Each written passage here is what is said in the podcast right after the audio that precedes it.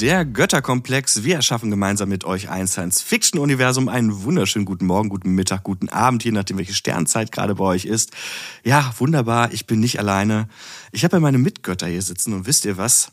Ich vergleiche die mal gerne mit schwarzen Löchern. Die sind nämlich unfassbar heiß. Meine ganzen Gedanken drehen sich um sie. Und irgendwie, wenn ich in deren Nähe bin, vergeht die Zeit viel schneller. Hei, hei, hei, hei. Äh, Ich hätte noch zu ergänzen, dass wenn ich hungrig bin, auch alles in meiner näheren Umgebung verschlinge. Also ähm, ansonsten war das treffend, ja. Total. Äh, ja, flirten kann ich. Herzlich willkommen, Philipp. Ja, ich, ich muss noch meinen Bauch halten vor Lachen. Ähm, ich bleib bei meinem westfälischen Tag. Und der liebe Orti ist auch wieder da. Ich muss eingestehen, dass ich das, was du gerade da äh, eingangs erwähnt hast, ich werde es nicht toppen können. Und ich, ich muss auch, also äh, äh, beim Tag, Tag, Tag, so das dreimal Tag. So, das ist ein bisschen besser als Philipp. Also damit wäre ich dann, wäre ich dann okay. Einmal mehr Tag als du. Ihr merkt schon, liebe Leute, es weibt bei uns, die Energien fließen. Und apropos Energien, wir haben jetzt die Aufgabe, uns um das Thema Energie für unsere Menschheit in unserem Götterkomplex-Universum zu kümmern. Und das bedeutet, dass wir jetzt einsteigen in die sogenannten Konzeptfolgen. Doch bevor ich mehr dazu sage, ähm, möchten wir euch noch auf eine kleine Sache hinweisen. Nämlich unser Gewinnspiel.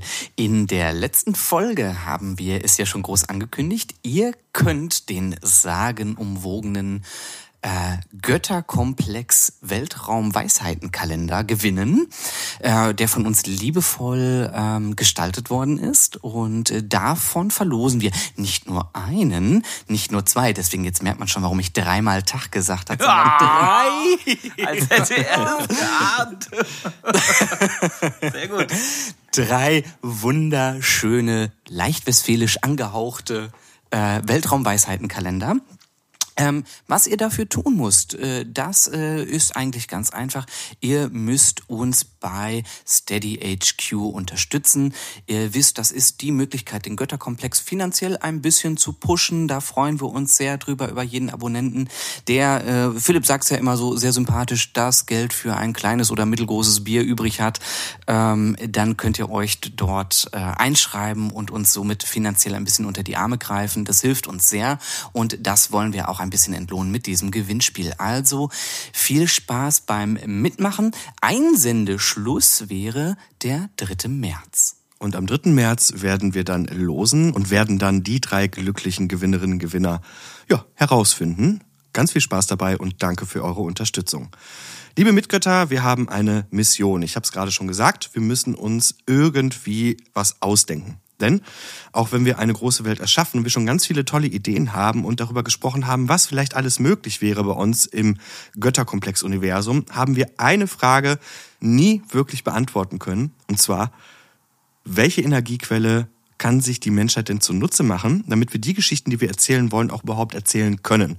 Und ich habe es gerade gesagt, wir starten jetzt in eine Reihe von Konzeptfolgen. Das sind die Folgen, in der einer von uns losgeht und bisschen rumrecherchiert, ein bisschen ist gut, schon ein bisschen mehr. Und äh, heute startet der äh, liebe Philipp, denn der hat sich die letzten Nächte und Tage um die Ohren geschlagen, hat seine Frau vernachlässigt, äh, ist auf der Arbeit nicht erschienen.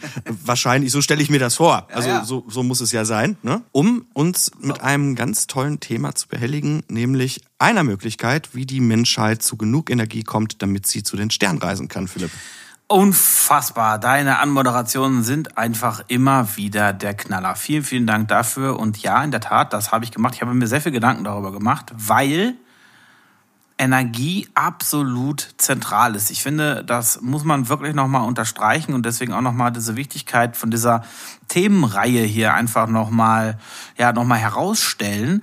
Denn wir legen hier wirklich die Grundpfeiler eigentlich des Götterkomplex-Universums, der Götterkomplex-Struktur. Denn nichts, aber auch gar nichts funktioniert ohne Energie. Und diese Energie müssen wir eben nutzbar machen. Übrigens, deswegen gibt's auch jetzt tatsächlich drei Folgen, drei Konzeptfolgen in einer Reihe, bevor es dann zur abschließenden finalen Lore-Folge kommt. Das steht so ein bisschen unserem, unserem Umbau entgegen, aber das war jetzt in diesem Fall einmal wirklich nochmal sehr, sehr wichtig. So, ich fange an und ich fange ehrlicherweise auch so ein bisschen mit den, sagen wir mal, denjenigen Energieformen an, die es heute schon zumindest in Ansätzen gibt. Und zwar werde ich mich mal näher um die Fusionsenergie kümmern. Oh, da habe ich schon mal was von gehört.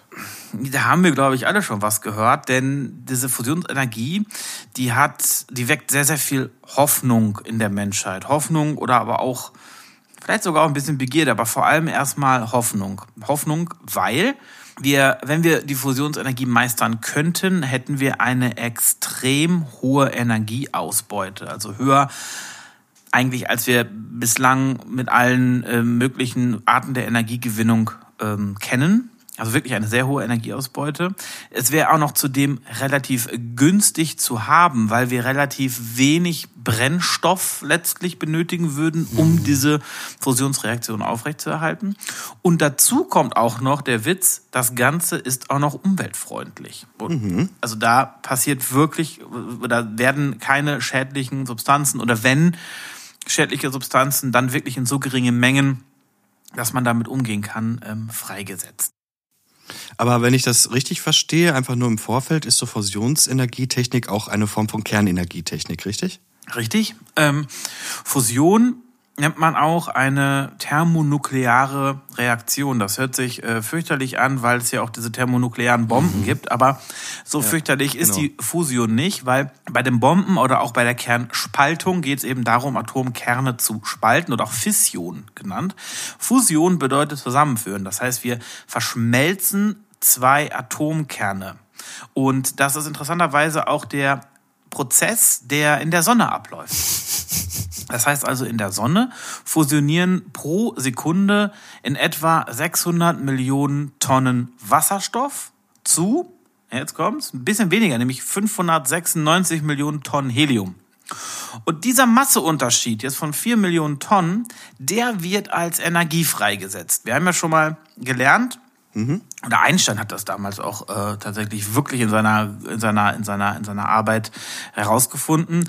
Der hat ja dieses Energie-Masse-Äquivalent geschaffen. Und mhm. das sind nämlich genau hier diese vier Millionen Tonnen, die wirklich als Energie freigesetzt werden. Das sind unvorstellbare Mengen an Energie. Und diesen Prozess will der Mensch eben in seiner, in seiner menschlichen Hybris einfach nachbauen. Wahnsinn. Also eine kleine Sonne schaffen. Ne? Einfach mal der, der Sonne eben nachmachen und äh, genau das Gleiche machen. In welchem Maßstab äh, will der Mensch das tun? Es geht grundsätzlich, das würde ich gerne beantworten, über die Effizienz kommend. Denn mhm man kann sich das ungefähr vorstellen. Also wir reden jetzt über 600 Millionen Tonnen äh, äh, bei der Sonne und dann 4 Millionen Tonnen wird zur Energie freigesetzt. Das wäre die gesamte Energie der Sonne.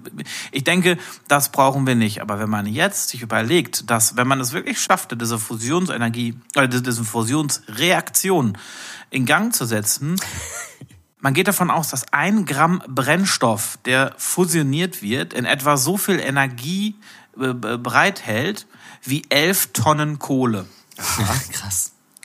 Ach, das ist das elf Millionenfache. Also ist, wenn du so willst, elf Millionenfach effizienter von der, wenn du, wenn du, wenn du von der, von der Gesamtmasse ausgehst. Also ein Gramm versus elf Tonnen. Das ist schon, oh, wow. das ist schon krass. Ja, das ist wirklich krass. Und auch diese Idee, wie so oft in der Science Fiction, ähm, beziehungsweise ist ja gar keine Science Fiction, sondern auch hier Forschung, kommt eigentlich so in den 1920ern, 19, 1930ern auf, weil man in den 1920ern versteht, wie dieser Fusionsprozess in der Sonne in etwa funktioniert. Und in den 50er Jahren gibt es dann wirklich ernsthafte wissenschaftliche Auseinandersetzungen zum Thema Fusionsenergie. Wie können wir diese ja, diese Fusion auf der Erde erzeugen. Und man ist jetzt äh, so weit, dass man zwei Grundprinzipien eigentlich unterscheidet. Du hast äh, zum einen gibt es die Möglichkeit, eine Art Miniaturisierung einer Wasserstoffbombe zu nehmen. Nämlich dann hast du ein Reaktionspellet, so nennt man das. Das ist ein super kleines Kügelchen, so Stecknadelkopf äh, groß. Mhm. Und das wird durch Kompression so weit zusammengedrückt, dass du ähnliche Druck- und Hitzeverhältnisse mhm. wie in der Sonne bekommst, denn die brauchst du nämlich, um diese Fusion in Gang zu kriegen. Vielleicht ein kurzer Einschub hier. Du hast, ähm, du möchtest, dass zwei Atomkerne miteinander ähm, ähm, eine Verbindung eingehen und die stoßen sich normalerweise ab. Wie kriegt man das jetzt also hin, dass sie das eben nicht mehr tun? Mit unfassbar viel Temperatur. Dadurch bewegen sich diese Atomkerne ähm, in einer wahnsinnigen Geschwindigkeit, kollidieren mit so einer Geschwindigkeit eben, mit so einer Wucht, dass sie eben zusammenschmelzen. Das klingt aber auch nach einem sehr hohen Energieaufwand. Ne? Genau, das ist eben die aktuelle Forschung. Also wie gesagt, dieses, dieses Prinzip, was ich gerade sagte, mit diesem kleinen, mit diesem kleinen Kügelchen, was sozusagen durch Kompression eben zur Explosion gebracht wird, das wird auch Trägheitsfusion genannt. Die, die Herangehensweise ist, dass man mit Lasern diese Fusion ans Laufen bekommt. Also die Laser beschießen sozusagen das Pellet, um so die Teilchen ähm, mit dieser Hitze auf, mit der Energie aufzuladen, dass sie ähm, anfangen zu fusionieren. Zweite Möglichkeit ist der Einschluss des heißen Plasmas und dass die mit einem Magnetfeld eingeschlossen werden und durch dieses Magnetfeld eben an Energie ähm, äh, oder an Energiekonstanten oder Temperaturkonstant sind und dass so diese ähm, Fusion angestoßen wird. Genau, also für diese beiden Herangehensweisen gibt es dann eben unterschiedliche Konstruktions, äh, äh, ja, Konstruktionsvorschläge. Ne? Da hast du einmal diesen ähm, Tokamak oder ähm, Stellarator-Generator. Das sind dann donutförmige oder ähm, etwas geschwungene und verzwirbelte donutförmige äh, Generatoren oder Reaktionskammern. Das da kann man jetzt noch beliebig weitermachen. Ähm, ich glaube, das Wichtige ist, dass man eben aktuell versucht, diese Fusion mit Hilfe dieser zwei Ansätze und unterschiedlichster Bauweisen irgendwie auf der Erde zu erzeugen. Und das versucht man, wie gesagt, schon seit den 50er Jahren theoretisch, aber seit den 60er Jahren auch praktisch. Und bislang war das halt auch noch nicht so von Erfolg gekrönt. Man hört doch immer wieder mal so Erfolgsmeldungen in Anführungsstrichen. Irgendwie, Hm, Längste Fusion. mh, genau, irgendwie, man hat jetzt irgendwie äh, ein paar Sekunden äh, irgendwie was aufrechterhalten können. Worüber wird denn da gesprochen, wenn wir sowas hören? Ähm, das ist tatsächlich wirklich äh, total spannend. Daran merkt man meiner Meinung nach auch, wie viel Hoffnung in dieser Fusionsenergie steckt. Durch, den, durch die genannten Vorteile, die zunächst mal irgendwie scheinen, keinen Haken zu haben, ist man wirklich gewillt, da sich an jeden Strohhalm zu krallen. Es gibt aktuell in der Tat einige Startups, die wirklich sagen, dass sie Mitte der 30er Jahre ähm, funktionierende Fusionsreaktoren ans Netz bringen wollen. Oh, okay. Sehr, sehr ambitioniert. Das ist sehr ambitioniert und das halten tatsächlich ganz viele Wissenschaftler für ehrlicherweise fast schon so ein bisschen Marketing, Marketing-Gag. Ist auch ein Dauergag, ne? Also diese, das, das weiß ich immer aus der Literatur, so wenn man das äh, liest, so in, in, in, in 30 Jahren äh, werden Fusionsreaktoren möglich und in 30, also ne, wenn ein Wissenschaftler in 30 Jahren fragt, dann sagt er, ja, ja klar, noch 30 Jahre, dann, dann wird's aber auch wirklich was. Ne? Und Ja, das, ist das ist scherzhaft scheint sich die so äh, bisschen- Fusionskonstante. ähm, und weil die Fusionskonstante ist, sagt, dass die Inbetriebnahme von stromerzeugenden Fusionsreaktoren liegt seit Jahrzehnten bei 30 bis 50 Jahren. Ach so. Also, Also so nach dem Motto, ey, ganz ehrlich, das ist ein Wissenschaftler. Du brauchst ihn nicht alle 30 Jahre daran erinnern, dass er fertig werden soll. genau. Das ist genau, genau, genau das. Nee, Witzig. Und das aktuell, äh, aktuellste, was tatsächlich auch als Durchbruch bezeichnet wird, ähm, ist von ähm, die Nachricht kam, meine ich, so im letzten halben Jahr, aber das Experiment wurde im Dezember ähm, zweit, ja, 2020, nee, 2022 durchgeführt, also im Dezember 2022, ist es Physikern oder Ingenieuren der National Ignition Facility also in Amerika, gelungen, mit Hilfe eben dieser Lasermethode eine Fusionsreaktion in Gang zu bringen, die tatsächlich doppelt so viel Energie freigesetzt hat, wie netto reinge reingesteckt wurde. Gut. Aber wichtig hier ist das Wörtchen netto. Denn ähm, das bezeichnet das, was praktisch am Ende des Laserstrahls auf diesem Pellet ankommt. Ah, Diese Energie war geringer als das, was hinterher aus der Fusion rausgekommen ist. Da hat man also eine positive Energiebilanz. Damit nicht eingerechnet ist aber generell die Inbetriebnahme der Laser und der ganzen und der ganzen Gebäude drumherum und dieser gesamten Infrastruktur. Da bräuchte man tatsächlich in etwa oder sogar ein bisschen mehr als das Zehnfache der Energieausbeute. Aha. Das heißt, die Schlagzeile klingt unfassbar spannend und ja. klingt auch wirklich so nach dem Motto, hey, warum kümmern wir uns überhaupt noch um erneuerbare Energien? Ja. So ein Quatsch, lass uns doch Fusionsreaktoren bauen und dann liest du halt mehr, ne? was du auch immer sagst. Und tatsächlich ist es also es zählt wohl als Durchbruch, weil das ist noch nie vorher gelungen, aber trotzdem sind wir wirklich einfach noch sehr, sehr weit äh, von einem wirklich standardisierten äh, Fusionsreaktor entfernt. Das muss man einfach so, so ganz klar sagen. Ich hätte das auch mal in dem Kontext gelesen, dass diese, du hattest ja diese Tokamak-Reaktoren auch äh, gerade angesprochen, ne, dass äh, die halt eben, ne, weil du da über dieses heiße Plasma gesprochen hast und dass die halt auch krass abgenutzt werden irgendwann und einfach äh, äh, irgendwann nicht mehr funktionieren und neu gebaut werden müssen. Und das sind ja auch äh, irrsinnige äh, Vorhaben, ähm, dass da halt die Technik auch viel weiterentwickelt werden muss, damit diese ganzen Behälter, Laserstrahlen, äh, Möglichkeiten äh, dieses, dieses Reaktors im Allgemeinen ja. halt wirklich wirtschaften. Ne? Und davon ist man, glaube ich, auch so wahnsinnig weit weg. Und ja klar, ich sag mal jetzt, ähm, jetzt hast du gesagt, du hast eine Fusion, die hat zwar ähm, mehr Energie freigesetzt, als reingekommen ist. Aber wie lange ist denn so eine Fusion jetzt äh, aufrecht? Wie viel Energie kriege ich raus, wenn ich jetzt eine Sekunde eine Fusion habe? Ne? Ja, das ist ja dann hier auch, also wenn du das einmal sozusagen erhitzt hast, äh, spricht man ja auch, oder dann will man ja auch eine, eine Kettenreaktion aufrechterhalten. Ne? Also dann, mhm. ähm, also das sind gepulste Laser, die dann rein, die dann reinhauen.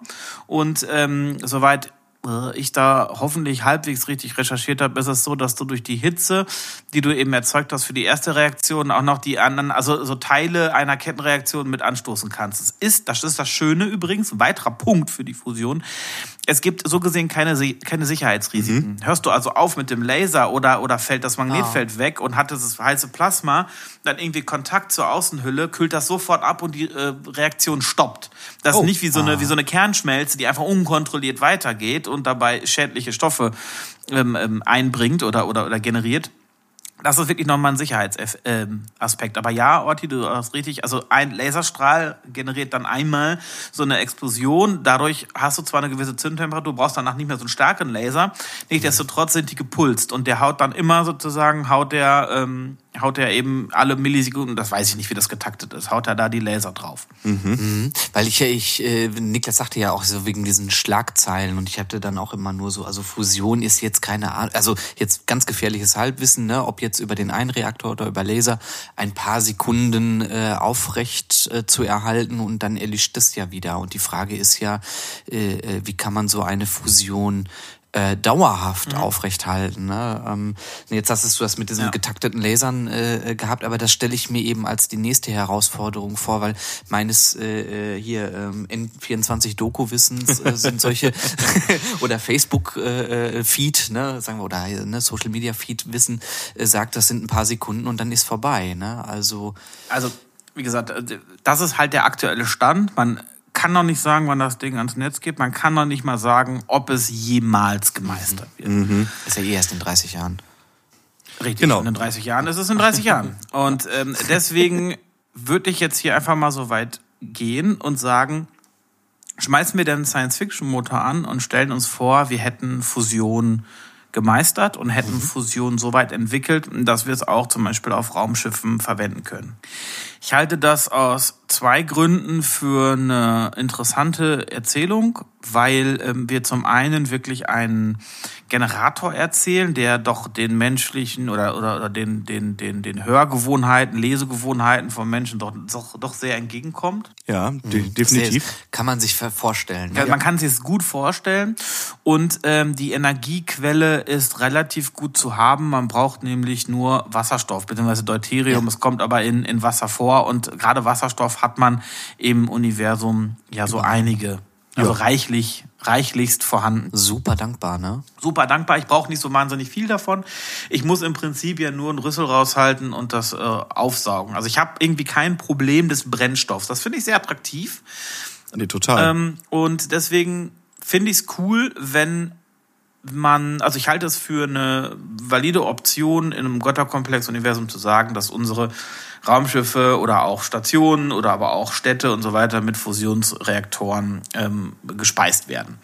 Es ist ja jetzt, äh, du hattest jetzt, äh, glaube ich, jetzt eine Fusion von bestimmten Stoffen ähm, erzählt, aber man könnte ja auch, das, da kann ich mich noch an diese Mondfolge erinnern weil ich die äh, selber ja auch recherchiert habe und da wurde ja auch Helium ja. 3 zum Beispiel angesprochen. Mhm, genau. Ja. Das, äh, und da habe ich nur im Kontext jetzt wieder als Laie gelesen, dass Helium 3 deutlich schwerer zu fusionieren sei, mhm. aber das komplexer ist, aber dass man im Prinzip ja fast jeden Stoff ja. zur Fusion bringen kann, aber je schwerer oder je, keine Ahnung, energiereicher dieser Stoff ist, umso krassere Energiemöglichkeiten bietet die Fusion ja auch.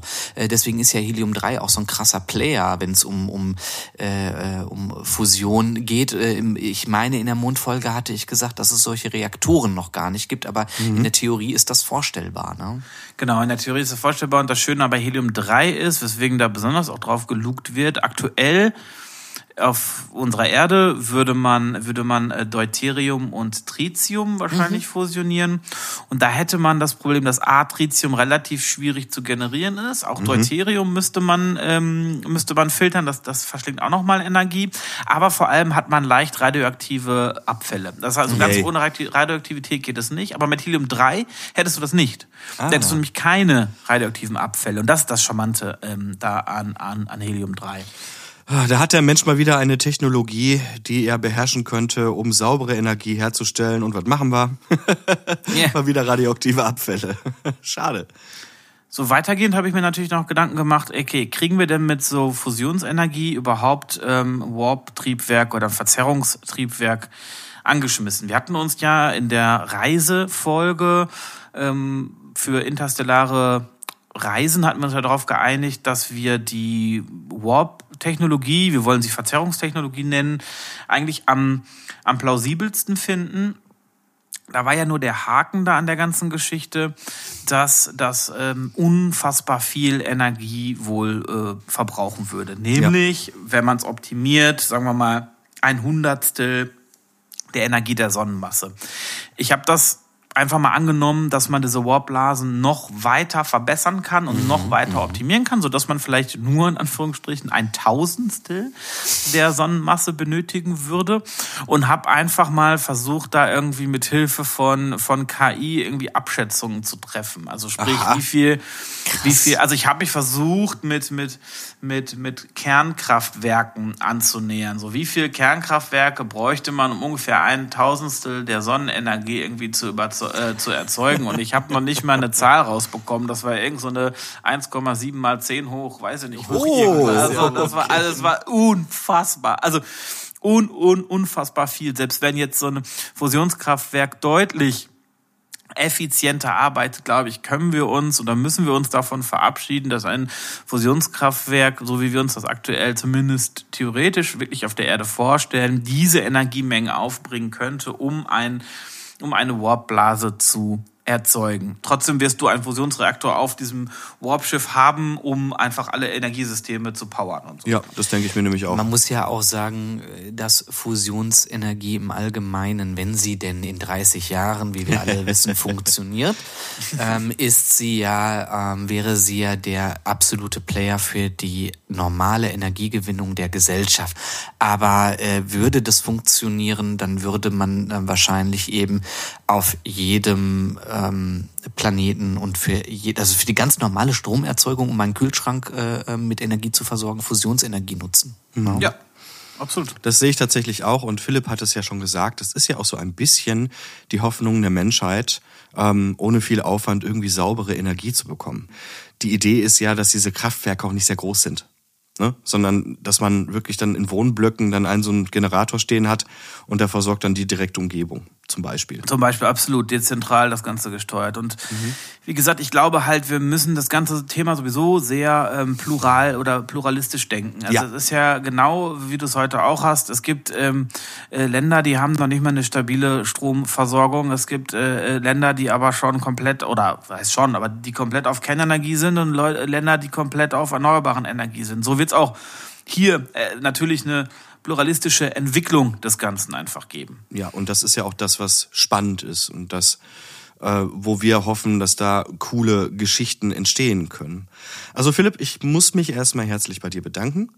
Das war wirklich cool. Ich weiß, es ist ein sehr schwieriges Feld. Und trotzdem hat uns, und ich denke mal, da kann ich auch für Orti sprechen, diese Idee wirklich sehr inspiriert. Und mit voller Freude schauen wir auf die nächsten 30 Jahre und verfolgen gerne die Entwicklung der Fusionstechnik.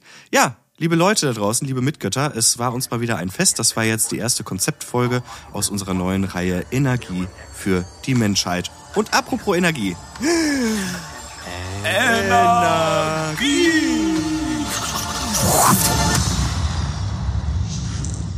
Macht's gut da draußen.